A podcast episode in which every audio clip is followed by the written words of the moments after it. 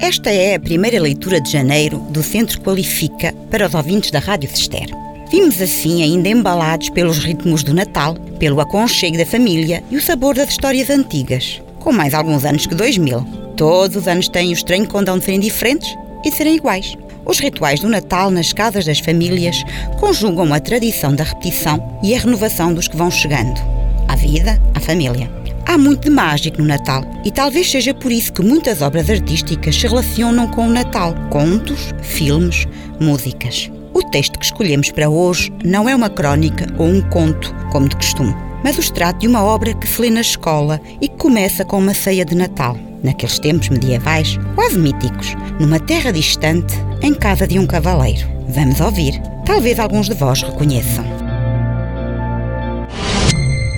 Há muitos anos, há dezenas e centenas de anos, havia um certo lugar na Dinamarca, no extremo norte do país, perto do mar, uma grande floresta de pinheiros, tílias, abetos e carvalhos. Nessa floresta morava com a sua família um cavaleiro. Viviam numa casa construída numa clareira rodeada de bétulas. E em frente da porta da casa havia um grande pinheiro, que era a árvore mais alta da floresta. Na primavera, as bétulas cobriam-se de jovens folhas, leves e claras, que estremeciam à menor aragem. Nas manhãs de verão, verdes e doiradas, as crianças saíam muito cedo com um cesto de vime enfiado no braço esquerdo e iam colher flores, morangos, amoras, cogumelos. No entanto, a maior festa do ano, a maior alegria, era no inverno, no centro do inverno, na noite comprida e fria do Natal. Então havia sempre grande azáfama em casa do cavaleiro. Juntava-se a família e vinham amigos e parentes, criados da casa e servos da floresta. E muitos dias antes já o cozinheiro amassava os bolos de mel e trigo, os criados varriam os corredores e as escadas e todas as coisas eram lavadas, enceradas e polidas.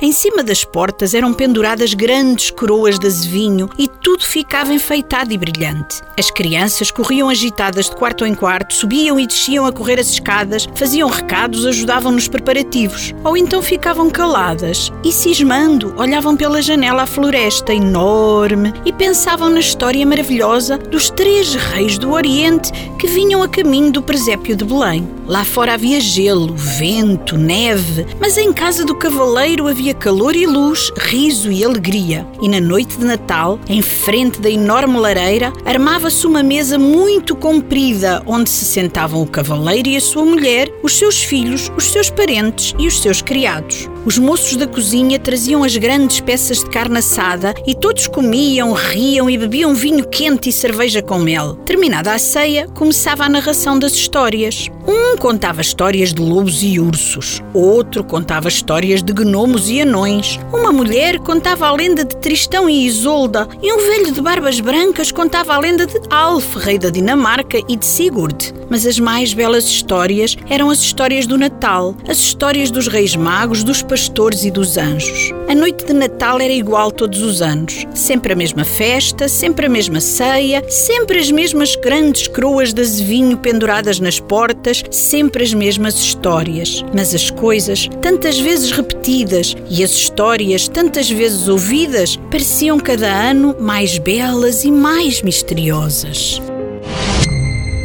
O texto que acabamos de ouvir é um certo de O Cavaleiro da Dinamarca, da escritora portuguesa Sofia de Melbrenner, e faz parte do Plano Nacional de Leitura para os Jovens. Com este texto, procuramos reunir todos os ouvintes, imaginariamente, à volta de uma mesa de família, num lugar distante para nos fazer pensar no perto e no longe na família e na viagem, na magia das histórias contadas e começar o ano de leituras com um clássico que vos convidamos a ler na íntegra. Que 2022 seja um ano de boas viagens nas páginas de um livro, nas letras de um conto, no som das palavras lidas. Recordamos que este programa é uma ideia do Centro Qualifica de Cister. Estamos à sua espera na Escola Secundária Dona Inês de Castro visite-nos ou contacte-nos pelo telefone 262 505 170 ou através da nossa página na internet.